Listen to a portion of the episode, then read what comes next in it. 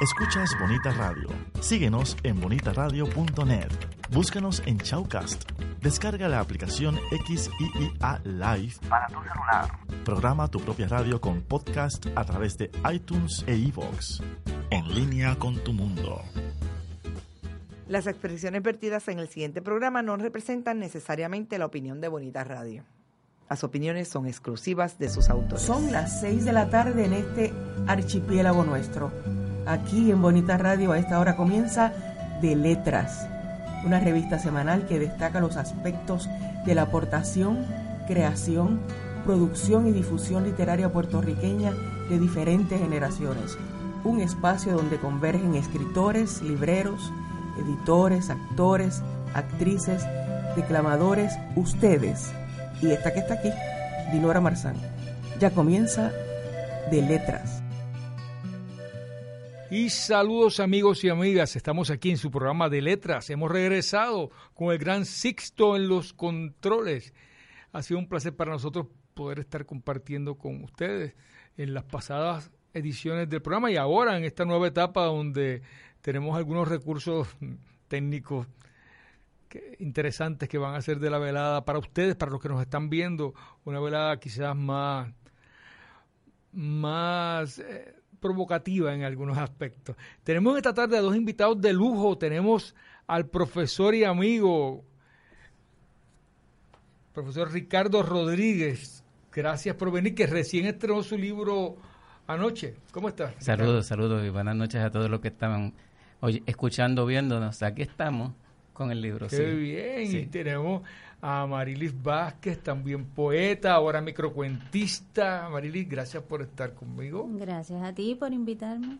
Qué bien, es la primera vez que estabas en un tipo de programa como esto, ya habías eh, estado. Ya había estado en radio. Ah, ¿En De Letras? Eh, no, aquí en De Letras no. Ok, es perfecto. primera vez. Ah, bueno, pues entonces, eh, que para bien sea. Gracias por estar aquí. Gracias. Estamos aquí tratando de hacer patria literaria, creando un pequeño, una pequeña burbuja para que la gente se pueda relajar, pueda hablar de literatura, pueda escuchar de literatura, pueda conocer a nuestros escritores que son los que están sacando la cara por la, por la parte sensible del país. Porque si bien es cierto que Adriana juega excelente tenis de mesa y que los baloncelistas hacen muy buenos canastos y que los peloteros tiran muy buenos honrones, que son la gente los ve, pero nosotros los, los, los que estamos en el haber de la escritura, pues hacemos muchas cosas y quedan como casi anónimas porque la gente no las conoce.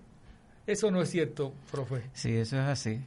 Eso es así, es la parte fundamental de la cultura, la literatura, pero bueno, para eso están programas como estos.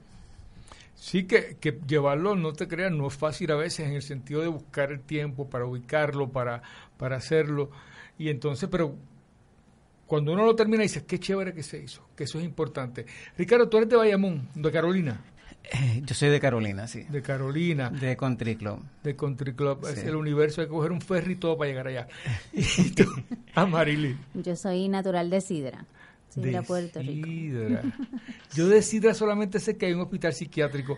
porque Porque una vez tuve un fin de semana con una depresión allí. Ok, Eso no se me olvida.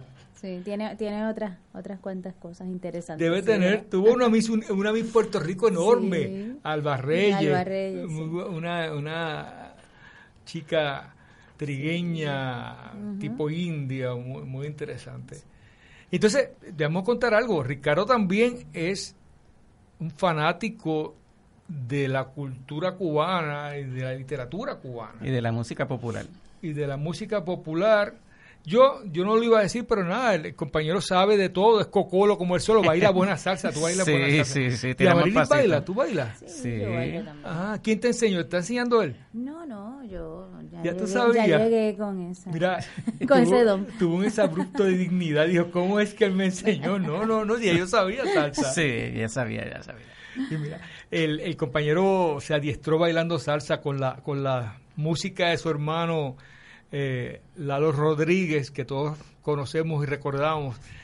De hecho, hablaba con Richard, que es un amigo que tenemos entre los tres, y él yo les recordaba algunas de las canciones de Lalo y cómo el impacto que tuvieron en Venezuela, en Maracaibo, donde él estaba. Sí. ¿Y tú ibas con él a las giras, lo ayudaste, fuiste ese ayudante o algo así? No, no, no, yo no hice viajes con él. Mi papá viajaba mucho con él. No. Eh, No, yo trabajé con él aquí, en, en- específicamente en 1980-81, pero era tan fuerte el, el tren de trabajo que yo no, no pude. el- cuando, cuando Lalo pegó la, la primera canción, eh, Chamorro, Máximo Chamorro. en el mes de mayo de 1980, Lalo tocó en 30 días como 100 bailes. Yo traté de ir a todos, pero yo no puedo con, con ese tren. Así que yo dije, no, no, esto no es lo mío. Pero vamos a ser honestos, vamos, vamos a decir la verdad. Dentro de todo, estar, estar eh, ser hermano de una figura notoria como estaba él, tú siendo joven, siendo como que el, el, el, el negativo de, de Lalo, pues debe haber sido bien divertido con la chica, porque la chica estaría diciendo, este es el hermano de Lalo, tiene los ojos azules y todo. Bueno, lo que pasó en Las Vegas, se quedó en Las Vegas. Se quedó en Las Vegas, Se quedó ¿verdad? en Las Vegas, sí, pero Eso- no, hay muchas historias. Y eso es suficiente para que yo invente todo lo que yo quiera en Las Vegas, pero está bien. Oh, sí. Mira, eh, qué bueno, qué bueno, porque dentro de todo las, las canciones, por ejemplo, Devórame otra vez, a mí me parece una, una canción bien interesante, utiliza el, el concepto de, de comer, eh, el sexualizado. Y nosotros, los puertorriqueños, el verbo comer, lo- lo que tiene que degustar, siempre ha tenido una connotación en algún momento. ¿Te está gustando este episodio? Hazte fan desde el botón Apoyar del podcast de Nivos. Elige tu aportación y podrás escuchar este y el resto de sus episodios extra. Además, ayudarás a su productor a seguir creando contenido con la misma pasión y dedicación.